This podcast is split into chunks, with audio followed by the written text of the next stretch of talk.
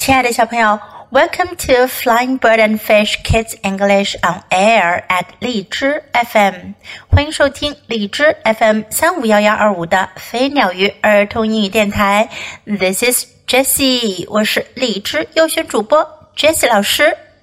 明天就是除夕，后天春节就要到了。小朋友们，你们有没有期盼着春节的到来呢？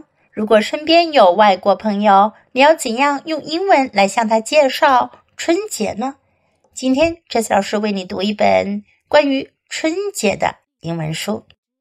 It's Chinese New Year，春节到了。By Richard Sebra。Chinese New Year，春节。我们经常把春节会翻译成 Spring Festival。但是呢，在国外，很多人提到春节的时候都会用 Chinese New Year，字面的意思就是中国新年。所以啊，下一次你也不妨用 Chinese New Year 来表达春节。It is time to celebrate，是时候庆祝了。Chinese New Year is here，春节到了。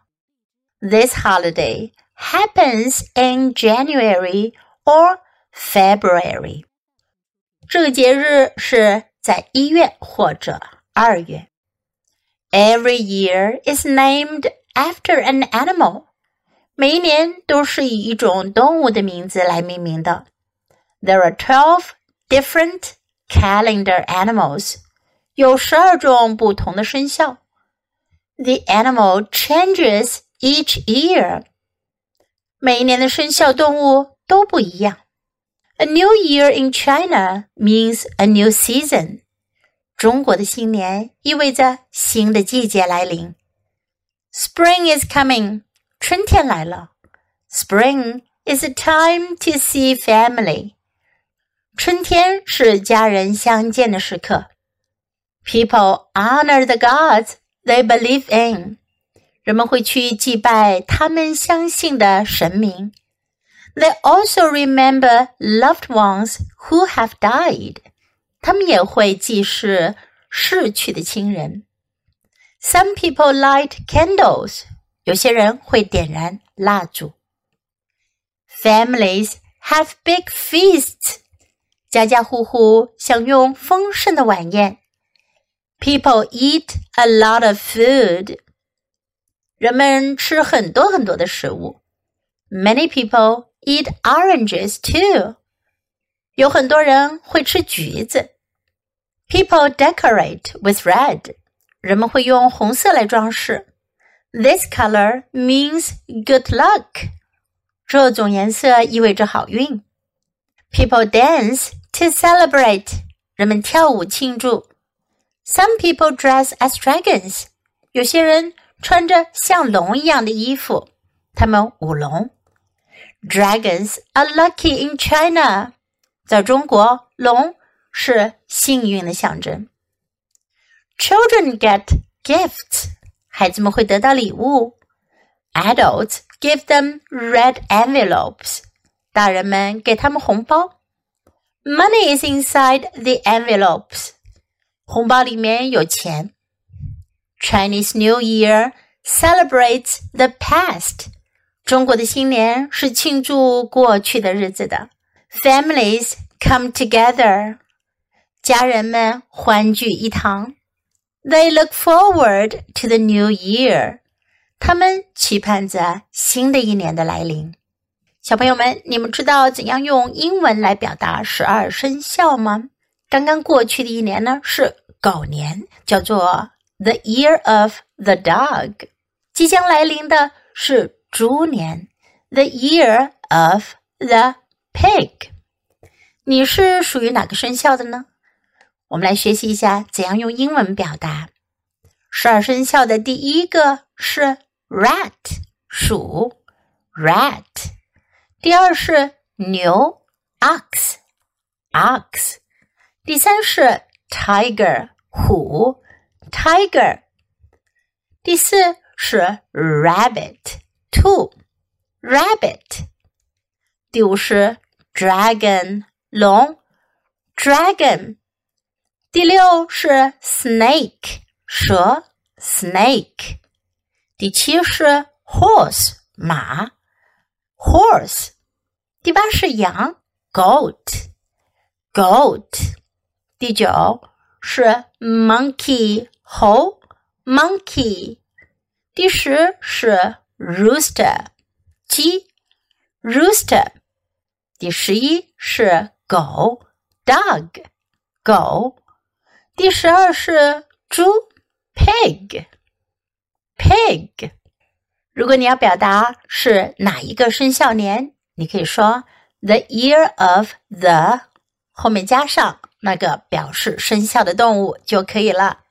学会了吗 ？Now let's practice more sentences to help you introduce Chinese New Year to others. It is time to celebrate. 是时间庆祝了。it is time to celebrate. Chinese New Year is here. 春节到了。Chinese New Year is here. A new year in China means a new season. 中国的新年意味着新的季节来临。 A new year in China means a new season. Spring is coming. 春天来了。Spring is coming. Families have big feasts. 家家户户享用丰盛的大餐。Families have big feasts. People eat a lot of food. 人们吃很多食物。People eat a lot of food. Many people eat oranges too.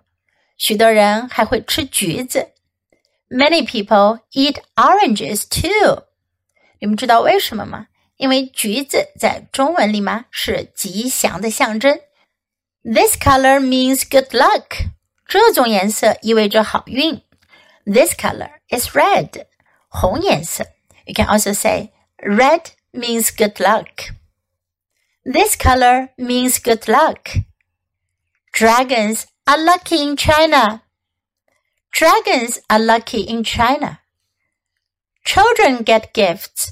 孩子们得到礼物，Children get gifts. Families come together. 家家户户欢聚一堂。Families come together. They look forward to the new year. 他们都盼望着新的一年的到来。They look forward to the new year. OK，现在来跟 Jesse 老师一起学习怎样用英文来介绍春节吧。you can repeat after me. Chinese New Year. It is time to celebrate. Chinese New Year is here. This holiday happens in January or February. Every year is named after an animal. There are 12 different calendar animals. The animal changes each year. A new year in China means a new season. Spring is coming. Spring is a time to see family. People honor the gods they believe in. They also remember loved ones who have died. Some people light candles. Families have big feasts. People eat a lot of food. Many people eat oranges too. People decorate with red. This color means good luck. People dance to celebrate. Some people dress as dragons. Dragons are lucky in China. Children get gifts. Adults give them red envelopes. Money is inside the envelopes. Chinese New Year celebrates the past. Families come together. They look forward to the new year. 小朋友，你喜欢今天的故事吗？记得给 Jess 老师点赞哦！还有，别忘了下载到手机上收听，更方便哦。Thanks for listening. Until next time. Goodbye.